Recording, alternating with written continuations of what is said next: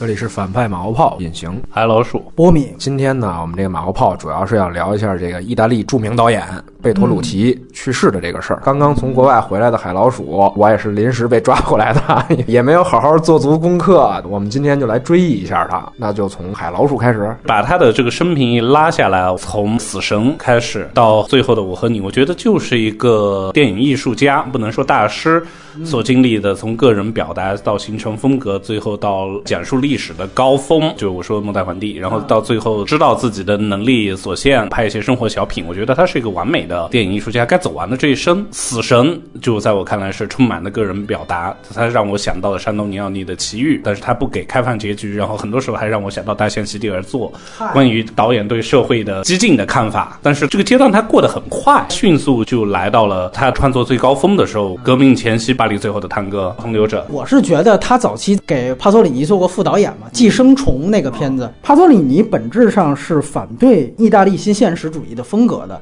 但实际上《寄生虫》是一个比较贴近意大利新现实主义风格，只是帕索里尼认为表面的现实主义。他希望有更深层的东西，这样的一层表意上，贝托鲁奇拍《死神》，帕索里尼给他提供的原著故事，他是在用一个罗生门的这样一个结构，走帕索里尼式新现实主义的这样的一个方式，他讲的都是。妓女、小偷、底层人士，包括家庭内核的丑陋关系，我倒是觉得《死神》的时候还不是他后期的风格。就无论是形式美学，还是说他的故事，直到革命前夕，就算是他拍自己故乡的帕尔马，有了这么点意思，然后到同流者也是有这样一个渐进的过程。贝托鲁奇现在大家把他定义为一个大师，我觉得是这样看，他在欧洲算是众神时代当中，我觉得他是一个小神。就是一个小神，大家一般会把他的这个片子定义为是安东尼奥尼克，尤其是戈达尔，算是一个继承者，他是有这样的一个身份在。然后，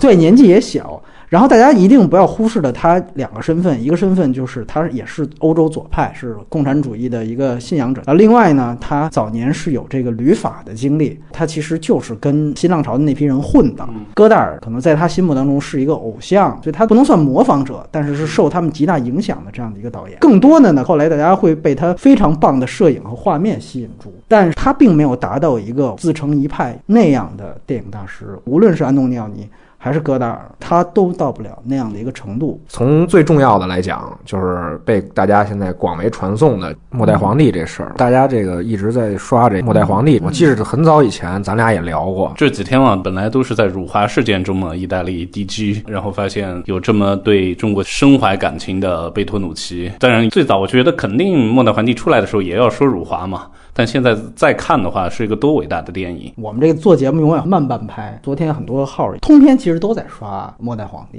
感觉好像贝托鲁奇先生一生只拍了这么一部好电影一样。一个言论很有意思，这个片子大概过去那么多年，仍然是一个特别地道的一个啊拍中国的一个电影。我就很奇怪，我说这个“地道”这个词是怎么来的？我其实我们之前在聊《摘金奇缘》的时候，我们还拿《末代皇帝》举举例子，我说这是最典型的东方主义电影。就是它完全是以一个猎奇的视角上来，突出的是皇宫里边太阳落下，只有你一个男人。它就是完全放大的是这样的点，包括那个老太后死之前又喝什么汤？对对，最后死了之后放一个黑珍珠进去。他把这个东西拍得非常的美，但是实际上他的视角是一个完全西方化的视角。包括格林格拉斯那期底下也有人说说为什么拍挪威枪击事件你要用英文去拍？我说这个拍摄习惯不是得从末代皇帝讲起吗？就是我们拍异域的时候，全都是以一个西方式的，而且是以英语国家式的这样的一个角度去切入。它这里面最核心的表达，它实际上是讲的是一个贵族最后的一个阶层落差。溥仪作为原来这样的一个皇宫的主人。他要花钱去买票才能再去参观故宫，他最后的蛐蛐龙达成的也是这样的一个东西，而这个东西在他原来更早的也时间更长的一九零零当中，它的主题表达是更加深入的。末代皇帝其实只是他原来所有表达的一个重复，而且我们注意到在八十年代末和九十年代初。贝托鲁奇是连拍了三部异域风情三部曲，这只是其中之一。后来他们马上马不停蹄的就去了非洲，拍了《情陷撒哈拉》，也叫《遮蔽的天空》，然后又去拍了这个《小活佛》。这三部都是呃，讲异域风景，而且都是用同样班底，比如都是坂本龙一的配乐，然后丁若成演了其中的两部，都是斯特拉罗的摄影。从这个角度来说，这只是他中间一个创作阶段，就是我就是带着我原来已经既定的主题和表达，我去拍异域的风情，我用异域去包装这个东西。所以我觉得这个不能算是他晚期的作品，但实际上作为他的创作核心来讲，《末代皇帝》已经算是他比较重复的一个作品了。而且我刚才说了，他跟安东尼奥尼跟戈达尔的关系，哪怕是他最好的早期的作品，比如说我们待会儿可能会提到《同流者》，我个人觉得他都是安东尼奥尼或者是戈达尔的通俗版。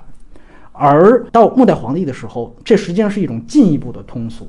他的故事已经不再有任何新浪潮式的先锋的电影手段，已经完全没有。它是以一个史诗级的剧本呈现这个东西，来最后达成的一个非常。棒的一个完成度。我们之前其实举过无数个例子，这都是剧本教科书里，就是说它里面 “open the door” 这个词出现了五十六次还是五十八次。这个是我们在讲剧本的时候都会讲到，人物为什么要出现这么多个“开开门”这个词，其实就是在讲他被封闭起来了。那么这个五十六次的重复的台词，就和他最后诗意化的那个打开蛐蛐笼的那个动作结合在一起，所以你会发现这全都是剧本技巧的东西。这是一个大众的商业片式的剧本技巧。托起来的一个电影，当然非常棒的是它的摄影、美术，这都毫无疑问。当然，如果说幕后去世的话，其实还有两个不得不提的，一个当时他是第一部被获准进入到故宫去拍的电影。我也听说了，他们为了拍这个电影的时候，在故宫的这个柱子上钉钉子，有过这样的有损害故宫文物的这样的情况出现。哎，对，后来才有了我在故宫修的，修的都是贝托鲁奇的锅，是吧？这开玩笑，所以也导致了后来故宫再也很少向外国的摄制组来开放拍摄了，因为他能够享受到中国当时这么好的待遇，除了那是中国最开放的八十年代之外，我们也知道英若诚那个片子的主演之一，哎，就是英达的爸爸，当时是文化部的副部长。这有这样的一层关系。二来呢，他是意大利的左派，当时大家也比较看出身，其实也都是因为他们首先都是有红色的这个背景，而且他们真的都认同这个东西。这两点是让他们能够进来拍摄的这样的一个原因。但是我并不认为说他因为他是意大利的共产党，所以他拍的这个《末代皇帝》就是一个地道的中国片，这个之间没有任何逻辑关系。那个不能算人家钉钉子。这据我了解情况，八十年代的故宫啊。是个人就可以随便进去，而且各种文物就散在那儿了。九十年代之后，那地方才开始严起来的。就是修故宫大殿这事儿，就是一个长年累月在进行的工作。所以施工队进来一个走一个。但是是这样啊，就是说无论谁都刻上到此一游。总之，这种行为不对。啊，这个是明确，是这个当然是明确的。我说的意思就是说，他后来不让外国剧组进，是因为他钉了钉子这事儿啊，我觉得不太成立。可能我们问问海老鼠，对《末代皇帝》呢特别喜欢啊，可能地道不地道呢，我今天就不说。我就觉得它是个特别好的故事吧。我不说它对东方的猎奇，那它跟 DG 的广告比，那 当然不是一个层次的。《末代皇帝》呢，当时在中国上映其实情况挺好的，养活了隐形吧，那养活了北影厂整整六。年啊，胡说八道，胡说八道啊！因为他其实。不是第一部进故宫拍摄，因为我爸爸他们当年拍过一个电视剧叫《马可波罗》，主演也是赢若成，他们是最早在。马可波罗是电视剧吧？对，电视剧。啊，人家说的是电影啊，是电影第一部，哎就是说综艺合作从是从那个电视剧开始。对对对，马可波罗那电视剧的造价也不低。你要说这六年这就可以说这个是。但后来确实也是看丁莹说，后来他把一些负面的也读给贝托努奇听，然后贝托努奇说他们确实是带着拍纪录片的。态度去做的调研，做的调研。当然，故事的精美度就不用说了。然后，我是觉得贝托鲁他对建筑的拍摄，我觉得是超越安东尼奥尼。你要说他的诗歌是可能师承了他真正的师傅帕索里尼，他巧妙的结合了他自己的编剧的本领和构图，他的建筑学上的一些造诣。还补充一个，李汉祥。在八六年，就是末代皇帝拍摄的两年前出的一个电影，叫做《火龙》。那个电影是按照的溥仪的回忆录来进行的一个改编，当时是梁家辉来演的溥仪。我们都知道末代皇帝是尊龙，你就可以看到这两部电影的对比，因为大家都说李汉祥是清史大师嘛。你可以发现，真正按贴近真实人物状态，包括造型，应该是李汉祥的更胜一筹。而且李汉祥当时那个英文名字，后来就和贝托鲁奇重名。在《火龙》那个电影当中，更加聚焦，把溥仪当成一个人，比如说。突出了他的性无能，以及他性无能最后在解放之后被官员进行挖苦等等。因为我不知道李汉祥也拍性啊，他跟这个贝托鲁奇倒是这方面倒是挺那个什么东一西。哎，是是是是。当然，我觉得贴近史实，这不是贝托鲁奇想要的。其实我觉得斯托拉罗的摄影就应该去找一些这种异域风情，然后和他那个摄影结合上。因为原来他们把欧洲的这种在巴黎最后汤哥那个时期，甚至更早以前，已经我觉得都拍尽了。我们还有什么空间可以？供我们继续去展现，用我们同样的美学方法，那我们只能迁到另外一个国度、另外一个一种文化上去。但是我想说，末代皇帝是不是有一个骆驼？我一直觉得那是西方人对中国的猎奇。有照片儿，对，但是对，是我是看了这片子之后，我再查，我才知道。他那才是真正的紫禁城，是是是，就是这样的，就是六国犯骆驼的嘛。我觉得是怎么着呢？就是说斯特拉罗他这个摄影，确实是在我们学校基本上是摄影系的人都必看他的摄影这块儿，奉为一个大神。对对对，他找的这个基础背景还都是偏写实的，但是用了一个非常西方化的表现方式，是把它呈现出来，而不是说像以前那个法国人写什么波斯的小说什么的，那就纯属于生对生编硬造了。两者之间还是有点。差异，当然还有没有其他的对于贝托鲁奇的喜欢的作品？末代皇帝第一，我也是比较通俗，小活佛第二吧。然后第三我很难想，要么他参与的短片，一个叫《爱情与愤怒》，是由五个短片组成的，他拍的是第三个，大概是关于一个神父要死之前的一些忏悔。然后别人说你对福音书的理理解错了，然后他觉得为时已晚。排前三的话，我就这三个吧。呃，小活佛我觉得就是撑着那股劲吧，和异域风情的叙事。一个很轻松的故事，在西雅图寻觅到一个转世的灵童，会是一个白人小孩。但后来他有两个竞争者，他的那个寺庙是在不丹，殷若晨演的喇嘛，然后带着回去选定。它里面它结合的挺漂亮的，有一本童书来讲述那个佛教的起源，悉达多的故事。然后悉达多还是基鲁里维斯演。波敏后来告诉我的，基鲁里维斯是合适的，他本来黎巴嫩人，又加上血统，呃，以后的基因改良的，就是照着他这种什么都有的。基因编辑的那个杰作，然后他在里面他扮演的就是悉达多，然后和小孩去到不丹的这么一个故事，他还产生一些现实和幻想之间模糊掉的一些边境的处理，特别喜欢这么一个很童话的故事。然后至于爱情与愤怒，他是说那一个时代，他表现的一些是社会面貌。我首先补充关于小活佛，最近一次看到这个片子，实际上是看英达当时提《我爱我家》，为什么只有下半部分才有英若诚？他说：“因为上半部分，殷若成在拍小活佛，嗯，他直接说的，他直接说的小活，而且他说那个片子对于殷若成来说，那是他父亲演艺生涯最为重要的、没有之一的一个作品。那个片子其实是有一些提及到了八九年那件事情，因为我们知道八九年除了北京之外，西藏也出了一些事情，中间只有一小段提的。另外，你提到基努里维斯，这也很重要。后来。”找他演救世主尼奥，他之前演了悉达多啊，这个某种程度上你也可以觉得有关联性的这样的一种选角。你就看他这三部异域风情三部曲，摄影、配乐这些东西确实是登峰造极，包括遮蔽的天空。我现在还记得主角濒临将死，他有一幕那个人物逐渐死去的时候，那个自然光在他脸上逐渐的由阳变阴，光线变化跟头的摇摆程度天衣无缝结合起来。其实那个故事讲的什么我已经已经很模糊了，但是那个镜头永远记住。我绝对是要说。这个西蒙巴黎的啊，对，那就启蒙片嘛，真是启蒙片。因为最开始下这片是初中下完，以为是一个小电影，后来看完了以后，躺在床上觉得不那么回事儿啊。你是当黄片看的？真的是这样的，翻回去重看一遍一遍的，才注意到为后边有一毛泽东像，这是怎么回事儿？五月风暴。完了才查，到上大学我偶尔会拿出来看一遍。刚才海老鼠说到了诗意的表达或者什么的，我觉得那个片子是给我到现在为止都有这种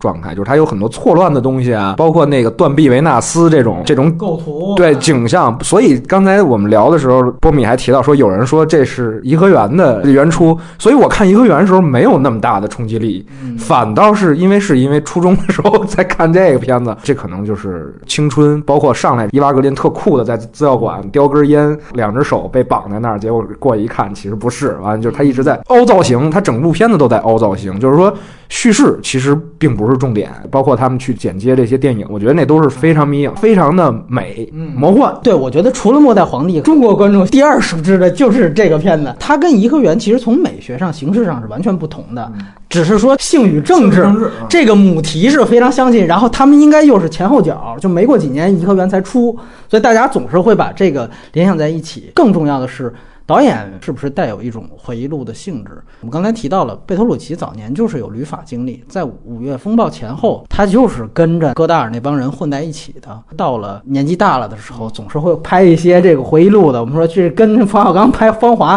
初中上来，对我觉得其实基本上我感觉应该说还是有一定回忆录性质。但是我其实一直觉得贝托鲁奇他在。情色上的表达是非常一流的，他要能称大师的话，他是一个情色片大师。但是我觉得他在政治的表达上，并没有觉得是有多独到。这个电影来说，当时其实在法国，大家就不觉得这个片子是有多好。可能同期，我想推荐另外一个片子是叫《平凡情人》。是在零五年的一个片子，那个片子的导演就是菲利普·加瑞尔，他就是《戏梦巴黎》里面演伊瓦格林哥哥的这个演员的父亲。《平凡情人》是这个哥哥他和他爸爸他们俩父子档拍的一个片子，也就说白了，同样也是在讲五月风暴这样的一个题材，拍黑白。我们知道那个菲利普·加瑞尔一向拍黑白拍得非常好。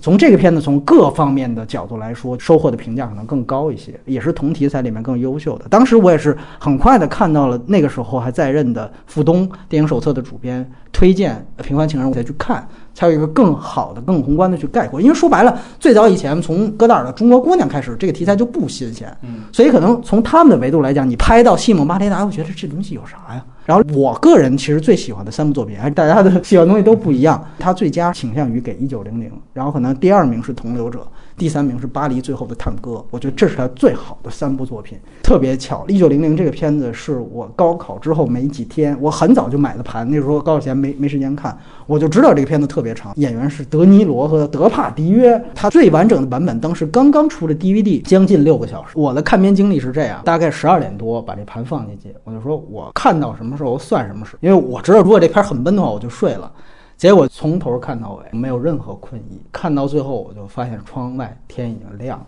就从十二点看到早上六点。这是我印象非常好、非常棒的一次经历。这个才是真正贝托鲁奇所有完整的表达他的共产党的背景，他对于阶级的看法，他的失意的东西。那个片的故事结构也特别明确，他就是讲两个阶层的人，德尼罗跟德帕迪约，当然小时候还是俩小孩演的，他们一个是贵族的孩子，一个是仆人的孩子，但是小孩的时候还没分出阶级，两个小孩从小。就在一块玩儿，也一块打，一直伴随着两个家庭不同跌宕的命运，让这两个人发生交集，一直到两个人老。他最后的结局是两个人都拄了拐杖，已经老态龙钟的碰到一起，拿起拐杖，两个人还在像小孩一样在同一个地点在互相打，然后到最后是火车驶过。就是当我看到那个结局的时候，我后来一下子明白，就是尊龙那个把蛐蛐从笼子里放出来那个结局，那个失忆的感觉是完全同样的方向的。而且你只有在经过这么长时间的两个人一生的经历，你已经目睹的时候，他们两个最后还像小孩一样用拐杖打架，那个时候才能给你足够的触动。包括火车，哇，那个我觉得他的史诗的东西重诗，历史的东西反倒是轻的。诗的东西反倒是更重的，这一点也完全在一九零零里更体现出来。我觉得他比末代皇帝更牛逼的原因，就是因为他厚重感。他是讲两个家庭、两个阶级、两个人，不断让这两个阶级不断对仗。整个文本的厚度，其实末代皇帝还推出一个电视剧版，两个比起来，那时长是差不多的。但是显然，一九零零野心也好，整个格局也好，显然一九零零更好。其实同流者才是真正的，就是你们北电的摄影系必看的，那是斯托拉罗嘛。我应该是看过，但我没什么印象，因为他这片子基本上都集中在我考学之前看的。同流者最大的八卦是说，当时王家卫应该是旺角卡门吧，天天在电视机前不断的看同流者。一个趣闻就是说，王家卫前期的作品每一帧都是从同流者里边抠下来的。这个应该也是贝托鲁奇跟斯托拉罗完成的第一个彩色片。我这么说，它其实是一个综合作品，就像我们说它是安东尼奥尼的一个通俗版一样。它其实讲的是纳粹时期的一个类似于咱们这边汉奸，或者说一个投靠法西斯的这样的一个人，他完成一个刺杀任务，然后他也有他自己的私生活。通过这样的一个任务，其实就是很短的一个时间线，他在当中完成了相当复杂的时间杂耍，回想了这个杀手之前的童年的伤痕，包括被击奸、杀人等等的，以及也是有三角恋，他最擅长的男女关系的构建，都把它融入在了这样的一个事件本身不复杂的一个故事当中。然后最后有几层的多重的背叛。我这样说，我觉得李安的色界的很多想法也都是从这个电影当中来的。我们说怎么以一个非常私人的情感呢，甚至是情色的角度去切入到一个投靠敌方的中间人的内心，包括对于人的孤独感的展现。而且我觉得从美学和形式上对王家卫的启发也比较大。如果再串上娄烨是西蒙巴黎的话，那你可以说贝托鲁奇几乎影响了 所有的现在华语片牛逼的导演。了北影。但是他用的很多时间杂耍的技法，在这之前的新浪潮作品当中，甚至雷奈就是左岸派的那批作品当中都已经出现过了。其实刚才我是看他那介绍，翻的他是《黄沙十万里》的，就是那个《西部往事》的那个编剧编剧嗯。我突然想到，他是正剧型的创作者，你不能说他是通俗作品创作者，就是通俗作品这事儿，你就把它给压下去更高了对对，通俗就金庸了，对吧？哎，不要对逝者表示不敬。不是这通俗本身不是不敬嘛，对吧？对就是，那我也它是一个正剧，我觉得，因为听你说，我还对那一九零零挺感兴趣，嗯可能回头拿走看了。当然，最后的汤哥也很牛逼。巴黎最后的探戈设定是是在一套合租的公寓里面做爱发生关系，就不要问对方的背景。那个小女孩就只想说自己的事。马龙白兰度说：“我一点都不在乎你这些屁事。”到了最后是反过来，马龙白兰度饰演的是他刚刚失去了妻子。对而且他非常爱他的妻子。呃，后来有一个影评人罗杰·艾伯特，他就说他在亡妻尸体前哭泣的那一场戏，他认为是马兰白兰度表演的高峰。嗯，法语的对白是瓦尔达写的，对。然后所以是很多大量的没意义的瞬间，就是新浪潮，就是这这些啰啰嗦嗦的。我在装逼的年纪，我多喜欢这些嘛。我最近一次听到巴黎最后探戈的段子卡碟了，就是大师对什么什么宿舍，然后发现这个镜头 定住之后，然后他就在想大师是什么意思？马龙白兰度的说在干嘛？后来发现想了二十分钟，发现原来是自己叠卡了。就等于在那样一个段子被广泛的微博百万转发之后，它成为了一个装逼利器的一个代言了。但其实我并不觉得它是一个完全空洞的，或者说是矫揉造作的东西。那确实是因为他讲的是个情感故事，没错，是有情感动而且而且你注意看，其实它的所有的激情戏，你最开场大量的中间位置是照裸露的墙。我在这样表现情爱的时候，我不是以突出情色。这个片子跟《同流者》，我觉得都是非常棒的，展现空间关系和人物之间关系的一个片子。确实，你今天看他的情爱戏的时候，都透着两个词儿：痛苦，不是一个爆发的在找这种存在感的那种状态的那那个东西。反倒是他后来捧红利夫泰勒的《偷香》那种更偏通俗意义的情色，比如说《偷香》，你都能记住，就是利夫泰勒舔镜子那个段落，这些东西就更偏情色 情色一些了。咱们就聊一聊这争议段落呗，就是黄油这块儿，因为这个事儿也是美队当时炸出来了反。正是表达了一下他的匡扶正义的心理。当年咱们在录《Me Too》凯文史贝西的时候，胶片也是拿出贝托鲁奇这段编了诗。对对对然后，我们今天很严谨认真的把这一段拿出来看了一遍。我是觉得这个戏没有传言的那么夸张，可能唯一争议点就在那个黄油上。其实女主演说的也是，她是有被侵犯的感觉，而不是被侵犯，真正被侵犯。因为他好像唯一不知道的是，就是这场戏要用到黄油。是的，嗯但是跟以前流传甚广的版本，就是直接真刀真枪的，也没说摁地上就来了，这好像是有出入的，要正本清源一下。因为你看到第一个版本，说是一喊 action，然后马龙白兰度直接脱了裤子就强奸，这是根本另外一个性质的事儿。如果真相是那样的话，我绝对反对。那贝托鲁奇就不是说有道德问题了，就是他他就是犯罪了，对。他是一个协同犯罪。马龙白兰度就是一个强奸犯，女演员回忆的时候说，像是被强暴的感觉，但是就被直接被说成被强暴。对，以讹传讹的地方，对对对对，但是肯定要端正态度，这肯定是对演员的很不尊重嘛。虽然贝托努奇自己解释说，我是不需要看到一个女演员的反应，我是看到一个女人被受侵犯时候的真实反应。那他这个是做到了啊。但是呢，我们在这个 Me Too 运动的大背景下，当然要很正义的说，那导演最不应该这么做啊，不应该为了艺术来牺牲人权啊。我想到雷德利·斯科特拍《异形一》的时候，让西格尼夫去看《异形破肚》那场戏，嗯，他也是事先不告诉西格尼韦夫，然后他悄悄的告诉那个助手说你在那场戏一下子蹦出来，也告诉摄影机说你就在这个时候捕捉女演员的反应。他说这个惊吓的镜头绝对是最精准的。于是乎，他们真的非常成功的去做到了这一点。可能从导演的角度来说吧，他需要有这样的既定的惊吓反应，但是我确实觉得这里面有一个就是性质的区别，毕竟吓你一下和性的动作确实是不一样的性质。另外一个我希望注意的一个细节是，当时女演员的那个回忆，在之前的回忆，她也说，她说他其实是早上才知道要加黄油这场戏，剧本里确实没写，确实是早上的时候是白兰度和导演想起来的。但是呢，开拍之前他们告诉了女主角，而不是一喊 action 之后他才拿了黄油，这个也是一个不一样。就是第一，你们俩刚才已经说了。这个绝对不是打真菌，而且你现在再看那个镜头也不是真的，这个跟真实的性犯罪是绝对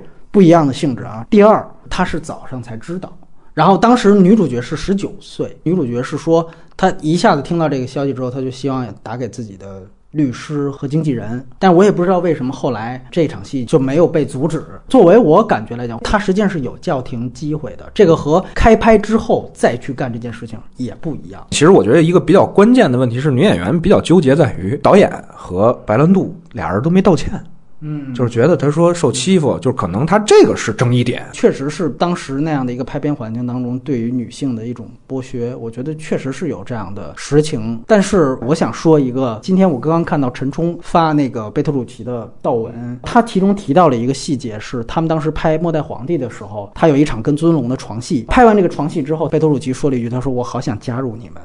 陈冲自己说：“他说导演说这句话的时候没有半点猥琐，我觉得这就是一种浪漫。嗯，但是我觉得啊，比如旁边副导演或者说灯光师，他要是接受采访，他就说这一个实情。贝德鲁奇拍完床戏之后，他跟女演员说：‘我好想加入你们’，这是实情吧？他不加后边的描述，没有。那这 我觉得在今天的 Me Too 的情况下，这个绝对会被视为一种性骚扰。对，特别有代表性。那贝多鲁奇当时说那话，感觉就是一种赞美，对吧？就像有的老男人站在一姑娘面前说“伊拉萨怪你好美”，那就叫起来了。算德行的对，那这个主观怎么判断？这个情境怎么判断？这是很微妙的事儿。而且我还记得另外一次，陈冲回忆，他当时遮挡胸部的衣服就在拍摄当中就掉下来了，然后就露点了。然后贝德鲁奇特别喜欢那个镜头，因为这是无意的。嗯，然后陈冲就跟他反复的闹脾气，就说你绝对不能使这个镜头。后来就没使，因为我们都知道陈冲之前拍过一个片子叫《大班》，那个片子是更加裸露。陈冲那个时候是在一种不知情的情况下，或者说半知情的情况下，拍了一部这种呃色情电影，所以他在拍《末代皇帝》的时候，就对这种露点这种事情非常计较。然后当时也说，贝德鲁奇因为陈冲不让他用那个镜头，非常生气。但是最后也遵从了女演员的想法。从这个角度来说，第一，首先导演非常喜欢即兴的去做这样一件事情。马龙白兰度，如果大家知道的话，他最牛逼，最早《码头风云》拿到影帝，他都是靠即兴表演。确实，在电影艺术当中，这个即兴表演是占的非常非常大的这样的一个作用，尤其是拍这种艺术片。另外一个，看陈冲后来没有用露点镜头这个戏，就是说，如果女演员你坚持了，陈冲也是在学习嘛，他大班就被坑了，但是在《末代皇帝》他学会了坚持，那这个戏就。没有用。同样一个导演，他也有向女演员的正常要求退让的时候，只要你敢于说不，我觉得这也是最重要的。最终说，我们把这些锅全都推给一个老导演身上，明明也有更好的反思渠道。说句实话，你说早上告诉你，其实也是告诉你了。对，我觉得是这样，我也不怕得罪谁，而且我很遗憾，就是贝托鲁奇最后出现在电影媒体的头条焦点，不是他后来拍的什么《我和你》，而是美队啊这样的流量明星又在 Me Too 的时候把这件事情炒出来。当然很有意思，刚才说了斯科特这个异形一，但是你知道吗？斯科特当时《金钱世界》把海边水机换掉之后，贝托鲁奇是第一个站出来反对的人。而且应该是唯一一个反对的。金钱世界剪辑师就是意大利人，他找到了那个剪辑师，他说：“你一定要托我的话告诉斯科特，你应该为换掉史派西感到羞耻。”而且他明文的发表了一个看法，就是说我将来会和史派西继续合作。当然现在没有这个机会了。所以我觉得老导演可能也是因为他，无所谓了。对对对对，或者说他其实一贯的表达就是这个样子。因为是这样，就是说。像你刚才说记录异形的这种这种状态的这个，是在于，比如未来我们都可以用电脑模拟，表情都可以做，那我们电影存在的意义，是记录人类最真实情感和反应。